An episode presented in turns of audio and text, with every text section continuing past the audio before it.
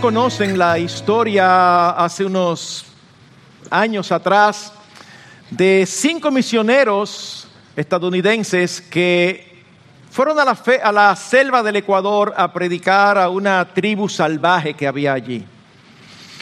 Y todos saben cómo terminó una parte de la historia. Ellos fueron asesinados, murieron como mártires por causa de Cristo. Lo que no muchos saben es que ellos tenían armas, tenían cómo protegerse. Y tal parece que en el momento crucial, cuando eran atacados con lanzas con esta tribu, ellos decidieron no usarlas. Imagínense, si nosotros venimos aquí a predicarles el Evangelio y ellos nos atacan y nosotros los matamos, ¿cómo luego vamos a decirle que el Evangelio es algo bueno? Y el pensar y sentir de estos hombres, porque uno se pregunta, wow, ¿qué, había en sus mentes y corazones? Es manifiesto en una frase de uno de ellos, quizás el más conocido, Gene Elliot, donde él decía algo que ha traspasado los años. Él decía, no es un tonto el que pierde lo que no puede retener para ganar lo que no puede perder. Lo repito, no es un tonto el que pierde lo que no puede retener para ganar lo que no puede perder. Es muy obvio que estos hombres tenían muy claro en sus mentes y corazones cuál era el propósito de sus vidas y cuál era el significado de la muerte. Y es precisamente acerca de esto que queremos hablar en esta mañana. Y el apóstol Pablo lo expresa de una manera breve, pero muy especial, en Filipenses capítulo 1, versículo 21, donde dice, pues para mí el vivir es Cristo y el morir es ganancia. Así que lo que vamos a hacer en la mañana es contestar dos preguntas. Primero, ¿qué significa vivir es Cristo? Segundo, ¿cómo es posible que el morir sea ganancia? Y luego entonces, si el Señor así lo permite, tendremos algunas aplicaciones. Así que, ¿qué significa vivir es Cristo? Significa que Cristo es el centro de nuestras vidas, que sin Él nuestras vidas no tienen sentido que Cristo es el origen y meta de nuestra existencia. Él es el motivo y el propósito por el cual nos movemos. Él es nuestro tema, Él es nuestra esperanza. Nuestro principal anhelo es su gloria, su evangelio, sus planes, su voluntad, su conocimiento, su comunión. Que nosotros entendemos esa fórmula que hace unos años se predicó desde este púlpito. Cristo más nada igual a todo todo menos Cristo igual a nada. Es una forma de decir que podemos tener todo de este lado del sol y si no tenemos a Cristo, no tenemos nada.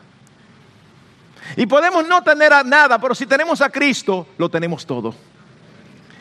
Tenerle a Él es el anhelo de nuestras almas. El valor de todas las cosas palidece delante de Él. El mismo apóstol Pablo en Filipenses, un poquito más adelante, capítulo 3, versículos 7 y 8, decía, pero todo lo que para mí era ganancia, he estimado como pérdida por amor de Cristo. Y aún más, yo estimo como pérdida todas las cosas en vista del incomparable valor de conocer a Cristo Jesús, mi Señor, por quien lo he perdido todo y lo considero como basura a fin de ganar a Cristo. No es que nada tiene importancia, pero es, si yo comparo esto con Cristo, eso es como si fuera basura, porque Cristo lo es todo. Si Él es el centro de nuestras vidas, ya no lo somos nosotros. Eso es incompatible. Filipenses capítulo 2, versículo 21. El apóstol Pablo dice, porque todos buscan sus propios intereses, no los de Cristo Jesús. Si nosotros viviéramos en esa época y nosotros somos sinceros, ¿en qué grupo estuviéramos nosotros? Verbalmente podemos decir que vivir es Cristo. Pero ¿qué diría el apóstol Pablo? ¿Buscamos nosotros nuestros propios intereses o buscamos los de Cristo? Fue precisamente por esa centralidad en nosotros mismos que Cristo murió. Y el apóstol Pablo lo expresa en 2 Corintios 5:15 de esta manera. Por todos murió para que los que viven ya no vivan para sí, sino para aquel que murió y resucitó por ellos. A veces uno se pregunta, ¿qué diferencia a un cristiano de uno que no lo es? Y uno inmediatamente piensa en una serie de reglas. Bueno, el cristiano no va a tales sitios, el cristiano no hace tales cosas, el cristiano no, el cristiano no, el cristiano no. El inconverso sí, el inconverso sí, el inconverso sí. No, no, no, no, no es eso. La pregunta fundamental es, ¿para quién tú vives? Esa es la pregunta fundamental. ¿Para quién tú vives? Y lo cierto es que todos nosotros desde pequeñitos nacemos con esa inclinación de vivir para nosotros mismos. Cuando crecemos, solamente nos hacemos más sabios para entender que suena mal que uno diga de una manera clara, yo quiero hacer mi voluntad sin importarme lo que le pasa al otro. Eso no suena bonito. Pero no es que nosotros cambiamos, es que nosotros ya no lo decimos. Pero seguimos centrados en nosotros mismos, lo que importa es lo que yo quiero, lo que a mí me gusta, etcétera, etcétera, etcétera. Y como dije hace un rato, afirmaciones como estas, todo creyente que conoce su Biblia está de acuerdo y dice, sí, sí, amén. Sin embargo, cuando nosotros vemos algunas de las implicaciones de esta declaración en la misma vida del apóstol Pablo, nos damos cuenta que una cosa es decirlo y otra muy diferente vivirlo. Permítame mencionar lo que implica que para nosotros vivir es Cristo, tomado de lo que el apóstol Pablo dice en su epístola. En primer lugar, implica que los buenos frutos o resultados de nuestras aflicciones son más importantes que las aflicciones en sí mismas. Es más importante lo bueno que Dios puede lograr a través de una aflicción en nuestras vidas que la aflicción en sí. Sí, esto no es una afirmación popular. No, no, no. Nadie quiere aflicciones. Y la importancia que le damos a nuestro bienestar generalmente es supremo. Eso es lo más importante. Pero oigan lo que dice el apóstol Pablo en el capítulo 1, versículos 12 al 14. Y quiero que sepáis, hermanos, que las circunstancias en que me he visto han redundado en el mayor progreso del Evangelio, de tal manera que mis prisiones por causa de Cristo se han hecho notorias en toda la guarda pretoriana y a todos los demás. Y que la mayoría de los hermanos, confiando en el Señor por causa de mis prisiones, tienen mucho más valor para hablar la palabra de Dios sin temor. El apóstol Pablo escribe esta epístola no, no, no desde su villa allá en el norte de Italia. No, él escribe esta epístola desde una cárcel en Roma. Él estaba preso por causa del Evangelio. Y lo hace con gozo porque él se da cuenta que su prisión ha servido para el progreso del Evangelio. Por eso él no escribe con un dejo de resignación, estoy preso, pero al menos algo ha sucedido bueno. No, no, no. Él escribe con un dejo de emoción. Versículo 18 del capítulo 1. Entonces que, que de todas maneras, ya sea fingidamente o en verdad, Cristo es proclamado y en esto me regocijo, sí, y me regocijaré. ¿Qué era lo que producía el mayor gozo en Pablo? Que el Evangelio estaba siendo proclamado.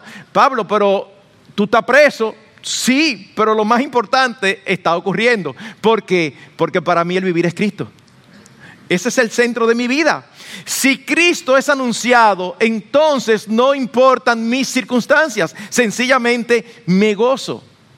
Y lo que el apóstol Pablo está diciendo es que Dios había usado sus prisiones no solamente para la salvación de los perdidos, sino también para el estímulo y edificación del pueblo de Dios. Por un lado, él habla del pretorio. Eso no es una palabra popular, ni común, ni conocida. El pretorio era sencillamente el cuartel donde se, se alojaban las tropas. Y estos soldados rudos y fuertes habían sido testigos de un hombre que estaba encarcelado por el delito de servir a Cristo. Pablo siempre tenía a un soldado encadenado junto a él. Ellos se revelaban, se relevaban, perdón, se relevaban cada seis horas. O sea, cada seis horas venía un soldado nuevo. El único que no cambiaba era Pablo. Ahora, ustedes se pueden imaginar la cantidad de soldados que fueron predicados. Porque usted no se puede imaginar que Pablo tiene a alguien ahí encarcelado y Pablo no le va a decir nada. Sí, aquí, no. Inmediatamente eso era a predicar el Evangelio. De hecho, nosotros vemos en algunas epístolas cómo él le envía saludos a algunos soldados.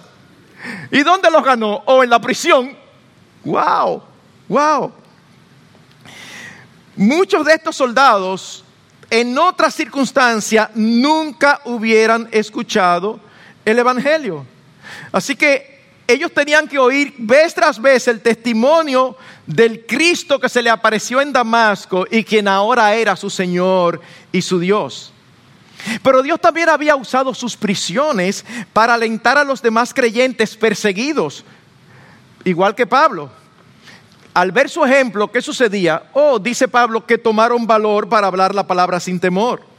Hermanos, lo que nosotros vemos no solamente aquí en esta epístola, sino a lo largo de todas las escrituras, es que Dios no trae dificultades a nuestras vidas por gusto. Eh, eh, eh, ese hijo mío como que está gozando demasiado, déjame mandarle una aflicción para que él se tranquilice. A veces tenemos una visión totalmente distorsionada de Dios. No, Dios manda aflicciones a nuestras vidas. Él no promete librarnos de ellas, pero siempre las manda con propósito. Todo lo que Él hace en nuestras vidas busca su gloria y la de nuestro Salvador Jesucristo. Por lo tanto, debemos considerar un privilegio el que Cristo use nuestras debilidades para sus propósitos. Déjenme volver a repetirlo porque ese es el tipo de frases que nuestro aparato emocional y defensivo se apaga para no escuchar.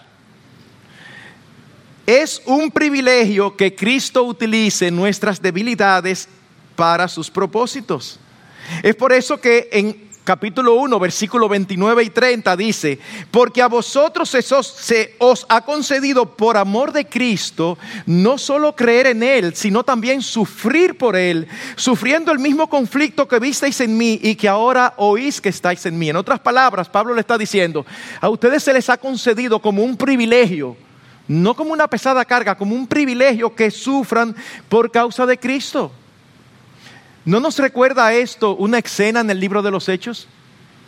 ¿Ustedes recuerdan cuando los apóstoles son encarcelados y les dicen, no prediquen en el nombre de Jesús? Y ellos dicen, nosotros no podemos dejar de decir lo que hemos visto y oído. Es necesario obedecer a Dios antes que a los hombres. Y los liberan, pero antes de liberarlos los azotan, como para decirle, no queremos que prediquen, ¿Y qué dice el capítulo 5, versículo 40 y 41 del, versículo, del, libro de los Hechos? Ellos pues salieron de la presencia del concilio regocijándose de que hubieran sido tenidos por dignos de padecer afrenta por causa de su nombre. Hermanos, ese es el tipo de escenario que uno lo ve y uno dice amén, pero por dentro es como amén para ellos yo no quisiera verme así, pero es un privilegio padecer por causa de Cristo. Eh, bueno, el concepto lo sabemos, pero ¿cuántos aquí están anhelantes y deseosos de padecer por causa de Cristo? O sea, si somos honestos, no mucho vamos a levantar la mano. Pero es la forma en que la Escritura lo enseña. Cristo utiliza nuestras aflicciones para sus buenos propósitos. Ustedes recuerdan el apóstol Pablo cómo nos dice en segunda de Corintios capítulo eh, eh, en segunda de los Corintios que él tenía un aguijón. Bueno, Dios lo usó para su gloria. Y cuando él entendió que había sido para su gloria, entonces él dijo, ah, no, pues tranquilo, haz lo que tú quieras, Señor. En primera los Corintios, segunda los Corintios, capítulo 1, versículo 3 y 6, nosotros vemos el mismo concepto.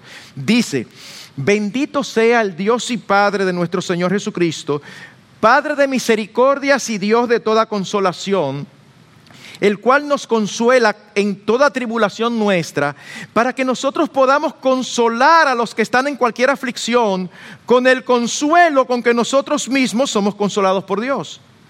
Porque así como los sufrimientos de Cristo son nuestros en abundancia, así también abunda nuestro consuelo por medio de Cristo. Pero si somos atribulados, es para vuestro consuelo y salvación. O si somos consolados, es para vuestro consuelo, que obra al soportar las mismas aflicciones que nosotros también sufrimos. El apóstol Pablo está diciendo, Dios envía aflicciones a mi vida para consolarme y luego que yo pueda consolar a otros con la misma consolación con que Dios me consoló a mí. Wow. Wow. Hermanos, si Cristo es lo más importante para nosotros, entonces todo aquello que puede servir para que los hombres le conozcan debe convertirse en prioritario en nuestras vidas. Debe ser lo más importante para nosotros. Pero hay una segunda implicación de esta verdad, vivir es Cristo. Y es que nuestro mayor anhelo y gozo es la proclamación y exaltación de nuestro Señor. Ese debe ser nuestro mayor anhelo y gozo. Capítulo 1, versículos 15 al 18. Algunos a la verdad predican a Cristo aún por envidia y rivalidad, pero otros lo hacen de buena voluntad. Estos lo hacen por amor, sabiendo que he sido designado para la defensa del Evangelio. Aquellos proclaman a Cristo por ambición personal, no con sinceridad, pensando causar mi angustia en mis prisiones. Oigan la conclusión de Pablo. Entonces, ¿qué?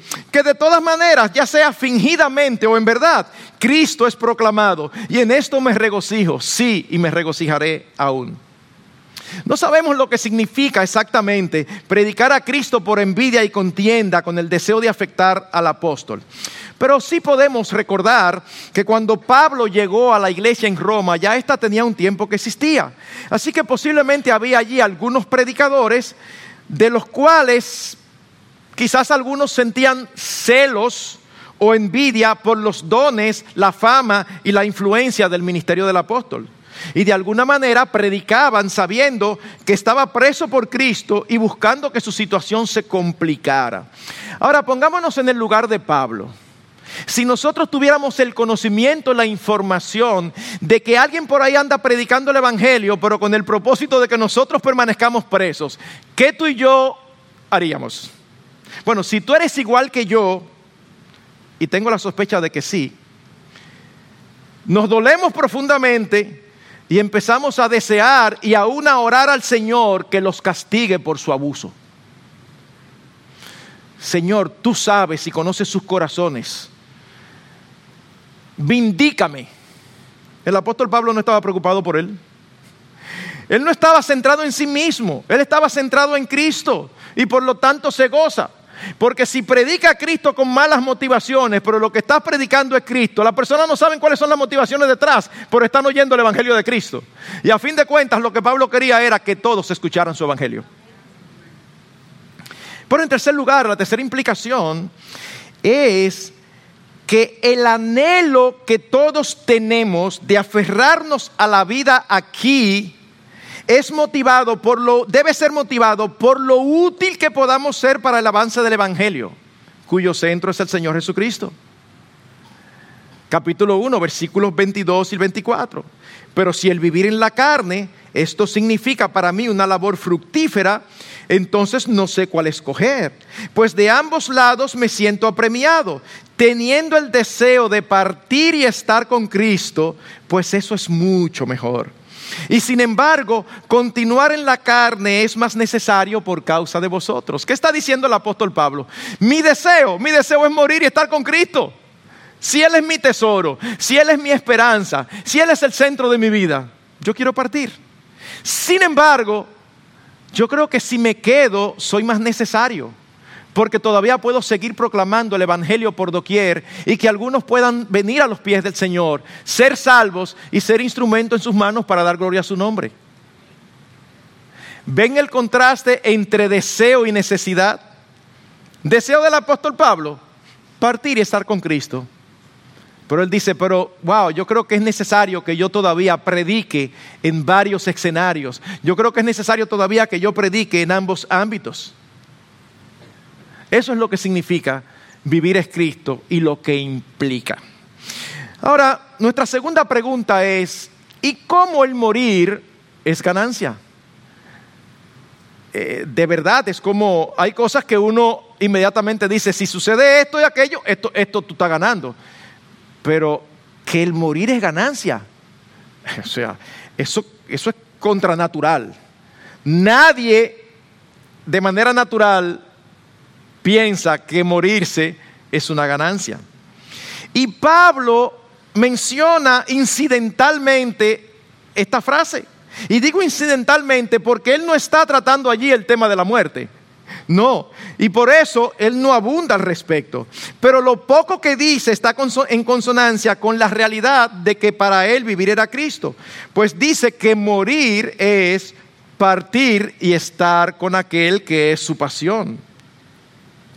Esta palabra partir la usamos con, eh, con frecuencia. Hace un rato eh, Lester anunciaba la partida de, de alguien en, en esta madrugada. Y aunque nosotros usamos esta palabra partir como de una manera muy regular, no es una palabra tan común, sobre todo en aquellos que no conocen las escrituras. Y, en aquellos que la conocemos, nos podría sorprender que es el único lugar en toda la escritura donde se menciona. No es una palabra que se utiliza con regularidad. Significa desatar, como un barco que está en el muelle y que suelta sus amarras para zarpar. Es como irnos de este mundo. Y él dice que es muchísimo mejor. Hermanos, si Cristo es lo más importante para nosotros, entonces cuando nosotros partamos, le vamos a, disfrutar plenamente si los impedimentos de nuestro pecado y nuestras limitaciones. ¿Qué dice la Escritura que andamos nosotros? Por fe y no por vista. Tan pronto un creyente cierra los ojos aquí, ya no anda por fe. ¿Cómo, pastor? ¿Ya no es necesaria la fe? No, porque ya tú estás viendo aquello en lo que tú creías. Todo aquello por lo cual vivimos se cumplirá. Le veremos a Él en toda su gloria y esplendor. En ese momento en que un creyente cierra los ojos aquí, ¿saben lo que ocurre? La oración de Jesucristo a su Padre en Juan 17 es contestada. Oigan lo que él oró. Padre, yo quiero que los que me has dado estén también conmigo donde yo estoy. ¿Para qué? Para que vean mi gloria. La gloria que me has dado porque me has amado desde antes de la fundación del mundo. Veremos la gloria de Cristo sin limitaciones. Alguien ha dicho que el cielo es el lugar donde Cristo está. Muchas veces uno piensa en el cielo con muchísimos escenarios espectaculares. Lo que hace que el cielo sea el cielo es que Cristo está allí. E, e, e, esa es la esencia del cielo. ¿Y cómo es donde Cristo está? Salmo 16, versículo 11. Me darás a conocer la senda de la vida. En tu presencia hay plenitud de gozo. En tu diestra deleites para siempre. ¿Cuál es una de las, eh, eh, de las metas más perseguidas por el hombre? De las experiencias, el gozo. Todo el mundo quiere estar gozoso. Bueno, la Biblia nos dice que tras la muerte, el que ha entregado sus vidas al Señor lo tendrá en plenitud. ¿Provocado por qué? Oh, por estar a la diestra de su Señor. Y lo mejor de todo eso, ¿sabe qué es? Que nunca más nos será quitado. Porque dice, delicias a tu diestra para siempre. ¿Ustedes recuerdan la parábola del rico y Lázaro? ¿Ustedes recuerdan lo que se le dijo al rico cuando pidió un favor por sus hermanos? Se le dijo, ahora Lázaro aquí es consolado y tú estás en agonía. El cielo, partir, es ya tener el consuelo de nuestras almas por siempre. No solamente que no habrá sufrimiento nunca más, sino que recibiremos consuelo de todo lo que sufrimos aquí en la tierra. Es por eso que Apocalipsis nos dice en 14:13, bienaventurados los muertos que de aquí en adelante mueren en el Señor. Sí, dice el Espíritu, para que descansen de sus trabajos porque sus obras van con ellos. Por un lado van a descansar de los esfuerzos y trabajos hechos en la tierra, pero al mismo tiempo estos trabajos no serán olvidados, sino que serán recompensados. Así que es por esto que morir para el creyente es ganancia. Pero no solamente es ganancia para el que muere, sino que también es ganancia en cierto sentido o es beneficioso para los que quedan. Dicen de versículo 20 que tenía la certeza de que Cristo sería magnificado en su cuerpo por vida o por muerte. Uno puede entender que Cristo sea magnificado en el cuerpo de Pablo en vida mientras Él predica la palabra y Cristo es magnificado a través de su cuerpo. Pero ¿cómo puede ser magnificado Cristo a través de la muerte de un creyente? ¿De qué manera? Bueno, mis hermanos, de varias maneras. Por un lado, en la forma en que enfrente la muerte. Un testimonio de integridad y entereza al dar la vida por causa de Cristo puede impactar la vida de quienes no le conocen. Hace muchos años atrás, muchos años, pero de varias fuentes lo he oído, es una historia verídica. En una zona donde ser cristiano era condenado con la muerte, se cuenta de un grupo de creyentes que no quisieron arrepentirse de haberse arrepentido, no quisieron arrepentirse de seguir al Señor y la condena fue despojarlos de sus ropas en un clima frío y ponerlo en un lago, en el centro de un lago congelado hasta que murieran. Y se dice que a la orilla estaban los soldados de la nación que le estaba haciendo esto. Y decía que ellos empezaron a cantar. Y cantaban y cada cierto tiempo se oía ¡pum! un golpe cuando caían muertos, congelados. En un momento de debilidad, uno de ellos salió corriendo hacia la orilla y le dijo a, los soldados, yo reniego del Señor, yo reniego del Señor, denme mi ropa. Y dice que un soldado dice, no, tu ropa no, yo te voy a dar la mía. Lo que yo he visto y lo que yo he escuchado es suficiente para saber que el Señor al que ustedes sirven vale la pena ser servido. Eso es un testimonio de cómo la muerte enfrentada con dignidad por un cristiano puede impactar la vida de aquellos que quedan. Pero aún la muerte no fuera por causa de Cristo, también es posible traer gloria a su nombre. Por la esperanza que mostramos. Pero hay otra forma en que la muerte de un cristiano es ganancia, y es la esperanza y tranquilidad que deja en sus seres queridos de que literalmente pasó a mejor vida. Algunos de ustedes han escuchado hablar de Matthew Henry. Eso es un siervo del Señor del pasado. Y en una ocasión, él se le ocurrió la idea de escribir en vida unas palabras para que fueran consideradas luego de su muerte. Así que cuando él murió, sacaron el escrito. Oigan lo que él había dejado escrito. ¿Te gustaría saber dónde estoy? Estoy en el hogar, en la casa de mi padre, en las mansiones preparadas para mí. Estoy donde quería estar desde hace muchos años, no en el mar tempestuoso de la vida, sino en el puerto calmado y seguro de Dios. Mi tiempo de siembra ha acabado Estoy cosechando. Mi gozo es como el gozo de la cosecha. Quisiera saber cómo va todo conmigo. Veo a Dios, no como a través de un oscuro espejo, sino cara a cara. Estoy gozando dulcemente de la compañía de mi precioso Redentor. Estoy cantando aleluyas a aquel que se sienta sobre el trono y estoy constantemente alabándole a Él. Quisieras conocer qué compañía tengo es mejor que la mejor de la tierra. Aquí están los santos ángeles y los espíritus de los justos redimidos. Estoy con muchos de mis antiguos conocidos con los que trabajé y oré y habían llegado aquí antes que yo. Finalmente, ¿quieres saber cuánto tiempo esto va a seguir? Se trata de un amanecer que nunca se desvanecerá. Después de muchos años o siglos será tan nuevo como ahora y aún ha de mejorar en el día de Cristo. Por todo ello, por favor, no lloren por mí. Bien, estas son los dos, las dos preguntas contestadas. Permítanme traer ahora algunas aplicaciones.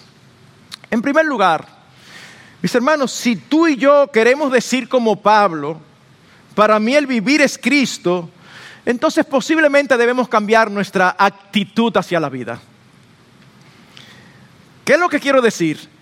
Bueno, que esa frase debe ser una realidad, no una frase de campaña. Ustedes han visto todo lo que los políticos dicen cuando están en campaña, ¿verdad? Y todo el mundo sabe que eso no es así y que no es verdad.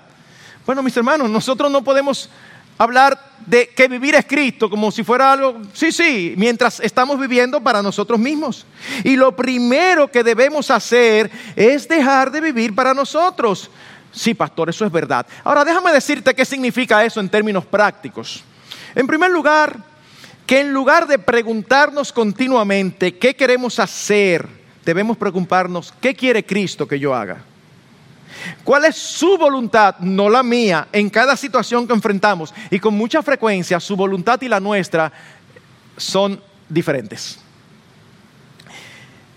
En la forma en que usamos nuestro tiempo, en la forma en que usamos nuestro dinero, debemos preguntarnos continuamente, ¿qué le trae más gloria a Él? ¿Cómo Él es más exaltado? ¿Haciendo esto o haciendo aquello? Yo estoy muy claro de lo que yo quiero hacer, pero la pregunta no es qué yo quiero hacer, la pregunta es qué trae más gloria a Cristo, esto o aquello. En la forma en que usamos nuestra libertad. Pero espérate, espérate, espérate, solamente quiero que me contestes una pregunta. ¿Eso es pecado o no? Bueno, no, pues ya no quiero saber más nada. Bueno, es que no es tanto así. Porque hay cosas que no son pecado, que es lo que son asuntos de nuestra libertad. Y el punto no es usar toda nuestra libertad. El punto es preguntarnos, ¿qué es lo que más conviene al avance de su reino y a la proclamación de su palabra?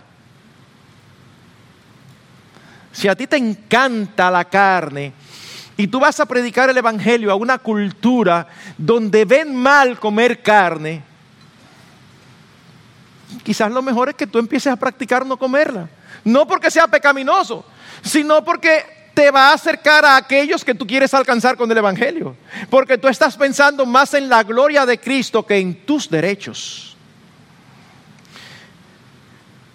Es en el trato de ese tema de nuestras libertades que se dice en Romanos 14, versículos 7 y 8 lo siguiente, porque ninguno de vosotros, de nosotros, vive para sí mismo y ninguno muere para sí mismo. Pues si vivimos, para el Señor vivimos y si morimos, para el Señor morimos. Por tanto, ya sea que vivamos o que muramos, del Señor somos. Y está fresco en nuestras mentes, o por lo menos en la muchas de las de ustedes, lo que predicó Salvador en estos días precisamente basado en este, en este texto. Cuando esta iglesia nació, en los primeros años, había un grupo musical de 16 voces y había una canción que se cantaba que hace tiempo que no se, cansa porque, no se canta porque no es una canción eh, congregacional, pero sus palabras siguen siendo tan valiosas y pertinentes como en aquel día. Solo una vida se llamaba. Oigan parte de la letra. Decía, solo una vida pronto pasará. Solo lo que es para Cristo durará. Solo un momento para hacer su voluntad. Da a Cristo todo. Es lo único que hacer cuando se tiene solo una vida. Es como el niño que entra a a un lugar de dulces y ya están cerrando y él está ahí con su monedita, que es la única que tiene, y está ahí mirando y decidiéndose y, se está impacientando el dueño de la tienda, hora de cerrar, eh, mi hijo, termina. Y dice él, señor, espérese, yo nada más tengo una moneda, yo quiero ver qué es lo mejor que yo puedo comprar con ella. ¿Cuántas vidas tú tienes? Las mismas que yo, una sola. ¿Qué vamos a hacer? ¿La vamos a ganar? ¿La vamos a entregar para la gloria del Señor o la vamos a desperdiciar viviendo para nosotros mismos? Eso es lo que tenemos que contestarnos.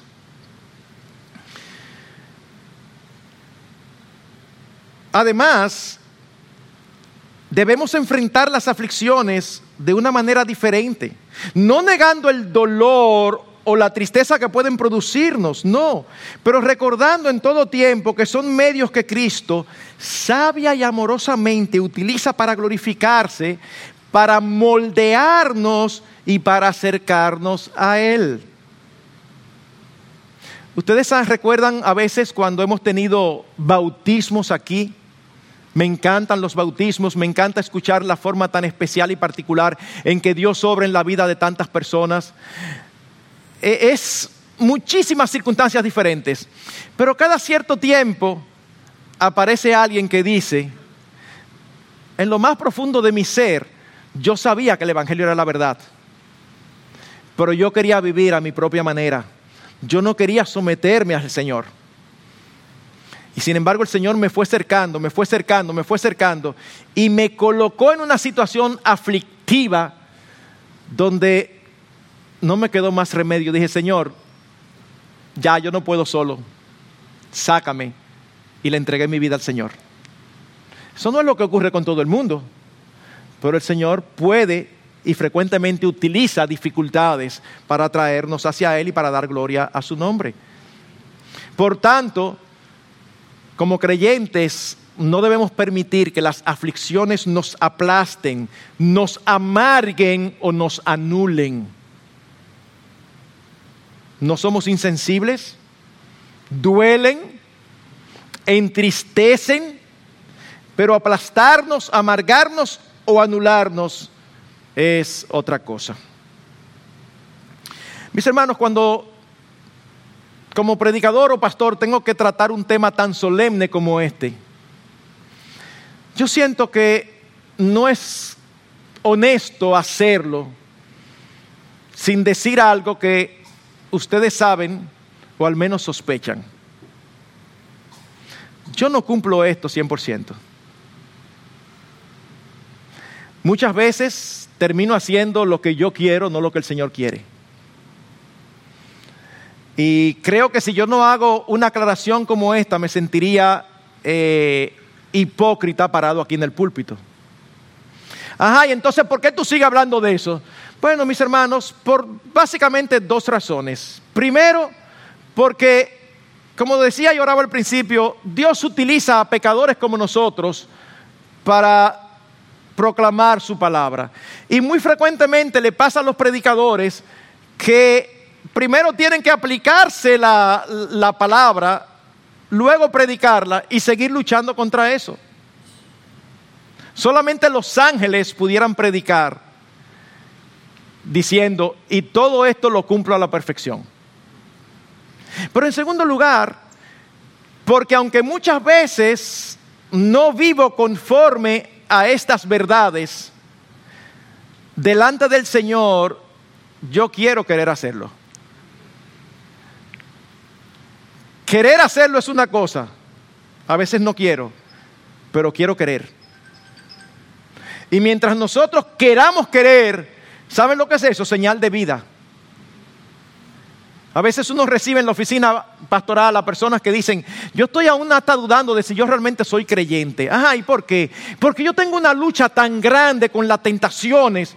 Y uno normalmente como pastor le dice, pues mira, ¿sabes qué? Para empezar, lo que tú me estás diciendo es señal de vida, no de muertos. Los muertos no luchan con nada. Y la Biblia muestra al que no es creyente como muerto en sus delitos y pecados. El que no es creyente peca sin problema y no le da mente y eso no le afecta. Ellos no sienten ni padecen en ese sentido. Pero un creyente es sensible al pecado. Un creyente es sensible a la tentación. Y sabe que tiene que esforzarse que tiene que rogar al Señor, Señor, produce tú en mí el querer como el hacer por tu buena voluntad. Pero por otro lado, mis hermanos, habiendo dicho esto, debemos también cambiar, y es la segunda aplicación, debemos cambiar nuestra actitud hacia la muerte, la nuestra y la de nuestros seres queridos que parten con el Señor. Dice el salmista en el Salmo 116, 15, estimada es a los ojos del Señor la muerte de sus santos. En otras palabras, como creyentes no debiéramos temer a la muerte, aunque es humano temer a la experiencia por lo desconocido, porque la mayoría no ha pasado por ella. Pero debemos ampararnos en las promesas de Dios. Debemos recordar el salmista en el Salmo 23, un salmo tan conocido, versículo 4, donde dice, aunque pase por el valle de sombra de muerte, no temeré mal alguno, porque tú estás conmigo, tu vara y tu callado me infunden aliento. Hermanos, hay aún un sentido en que podemos anhelar la muerte por lo que ella implica. En 2 Corintios 5:8 el apóstol Pablo dice, "Pero cobramos ánimo y preferimos más bien estar ausentes del cuerpo y habitar con el Señor." Mi hermano, nosotros no estamos diciendo aquí que todos los creyentes debemos andar por ahí. Estoy loco por morirme. No, no es de eso que estamos hablando. No, no, no, es de eso. Pero es tener una actitud hacia la muerte, no como algo como que lo estamos evitando. ¿Te ha visto esas personas que beben 60 mil pastillas y todo lo que oyen porque ellos no quieren irse? No, yo soy cristiano y amo al Señor. Yo espero que no sean como alguien conocido aquí. Eh, excúsenme, no voy a decir nombre para que no digan que usé su ejemplo, pero es que me llamó tanto la atención porque era un señor que estaba cumpliendo 100 años. Y en ese momento le preguntaron, eh, don fulano, ¿y qué usted quiere que le pidamos al Señor? Y él, él dijo, que el Señor me dé larga vida. Eh, no, no, es un chiste, es, es, es real. O sea, él estaba cumpliendo 100 años y él estaba pidiendo que le dieran larga vida. Bueno, mis hermanos, si tú y yo somos creyentes, yo espero que nosotros no veamos la muerte como, ay, si no, no. Estamos aquí y vamos a ser útiles al Señor. Cuando nos llegue, Señor, aquí estamos. Aquí estamos. Alguien lo expresó de esta manera. Así esta muerte corporal es una puerta para entrar en la vida y por lo tanto no es de temer si lo consideramos debidamente, puesto que es confortable, no un daño o agravio, sino el remedio para el mismo. No es un cruel tirano, sino un guía considerado que nos lleva no a la mortalidad, sino a la inmortalidad, no a la aflicción y al dolor, sino al gozo y al placer, y esto para durar para siempre. En ese sentido, mis hermanos, respecto a nuestros seres queridos que parten con el Señor, no es incorrecto expresar tristeza. Nosotros somos seres con emociones porque somos hechos a imagen de Dios. Dios es un ser emocional, tiene emociones. Tú y yo tenemos emociones porque hemos sido hechos a su imagen y semejanza. Hay ciertos grupos que piensan que si alguien llora por la partida de un ser querido que era creyente, es como si fuera falta de fe. No, mis hermanos, no hay ningún problema. Eso es parte normal.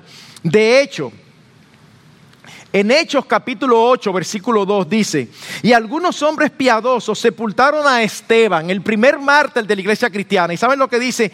Y lloraron a gran voz por él. ¿Ustedes recuerdan lo que dijo Esteban cuando estaba muriendo? Veo los cielos abiertos y al Señor Jesucristo a la diestra de Dios. No había duda de para dónde iba él. Estoy mirando, ya voy para allá. Y ellos, ay, qué bueno. No, gloria a Dios por eso, pero nos separamos. Hay, hay, un, dolor que es natural. El mismo Señor Jesucristo lloró ante la tumba de Lázaro, sabiendo que lo iba a resucitar. Pero porque al ver la tristeza de sus hermanas y la miseria del hombre caído que tiene que morir, el Señor se conmovió. Ahora, mis hermanos, en el otro lado, tenemos que tener cuidado de no ser consumidos con demasiada tristeza. Porque, porque si nuestro ser querido partió con Cristo, Él está mucho mejor. Si es por nosotros, debemos entonces cuestionarnos si Cristo no nos es suficiente. O peor aún, y esto lo digo con mucho respeto y sensibilidad, aún a veces hay que preguntarse si la persona que partió era el centro de nuestras vidas en lugar del Señor. Yo recuerdo hace muchos años atrás un médico muy reputado en su área que con frecuencia yo lo veía con su papá. Era una persona ya con esposa e hijos. Y yo lo veía con frecuencia que él andaba con su padre, un señor mayor para todos lados. Se ve que entre ellos había una relación excelente. Y eso es buenísimo. Sin embargo, ley de vida. El padre falleció. Pero ¿saben cuál fue el resto de la historia? Al final él no pudo soportar que el padre falleciera y él terminó suicidándose. O sea, uno puede entenderlo cuando no hay esperanza, como era el caso. Pero cuando uno de nuestros seres queridos parte con el Señor, hay una esperanza de que algún día lo volveremos a ver.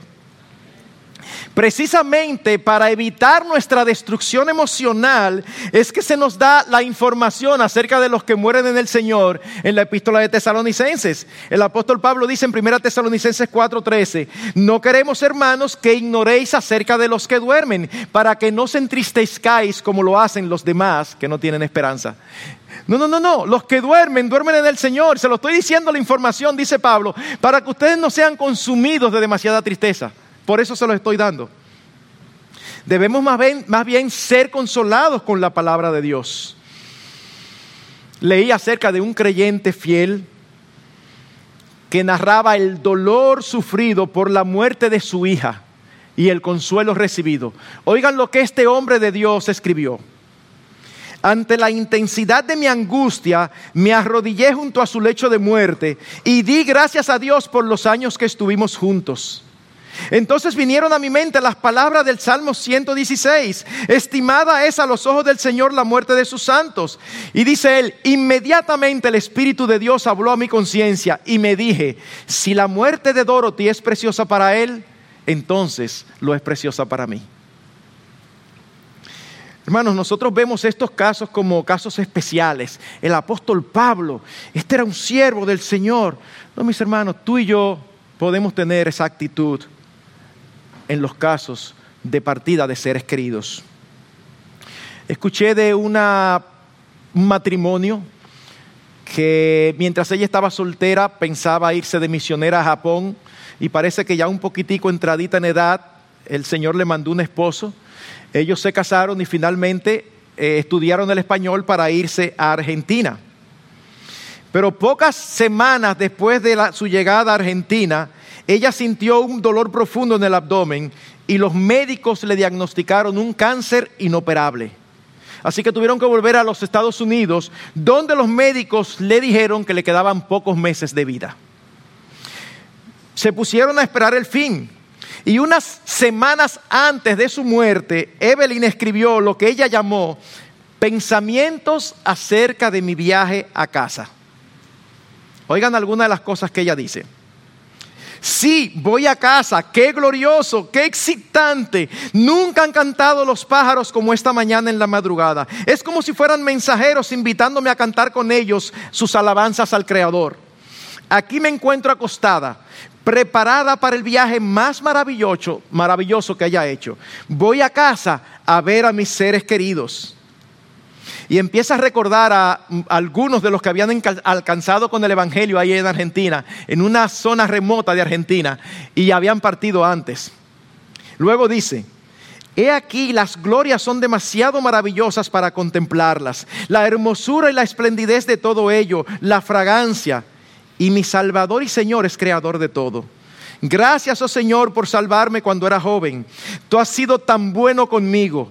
Un hogar cristiano, magníficos padres, un hermano mayor y dos hermanas amantes. El privilegio de servirte en la escuela bíblica de vacaciones y en la obra con la juventud en aquella iglesia pequeña en el campo días emocionantes en la universidad, enseñando la Biblia por dos años en Virginia y entonces los planes para irme como misionera al Japón. Entonces tú obraste un gran milagro y enviaste a Mel a mi vida cuando ya se había abandonado toda esperanza del matrimonio toda la alegría y las bendiciones de ser tus servidores en la Argentina. Cuánto amamos a aquel pueblo. Entonces, el gran clímax de darnos dos preciosos hijos. De veras, Señor, Tú has sido tan bueno conmigo y gracias. Estoy encantada de estar en camino a casa a verte a ti, a tener compañerismo contigo para siempre. Tómame, oh Señor, en aquellos eternos brazos de amor. Al final de la carta, su esposo escribió una notica que decía, Evelyn se fue tranquilamente a la presencia del Señor el día miércoles 25 de agosto de 1965. Tú y yo podemos y debemos ser Evelyn. Tú y yo podemos y debemos ser Evelyn. ¿Por qué? Porque ella lo que manifestó no solamente que vivir era Cristo, sino que morir es ganancia. Morir es ganancia, no puede ser ganancia para nadie si vivir no es Cristo. Pero para que el morir sea ganancia y para que nuestra vida sea Cristo, nosotros tenemos que entregarle nuestras vidas a Él.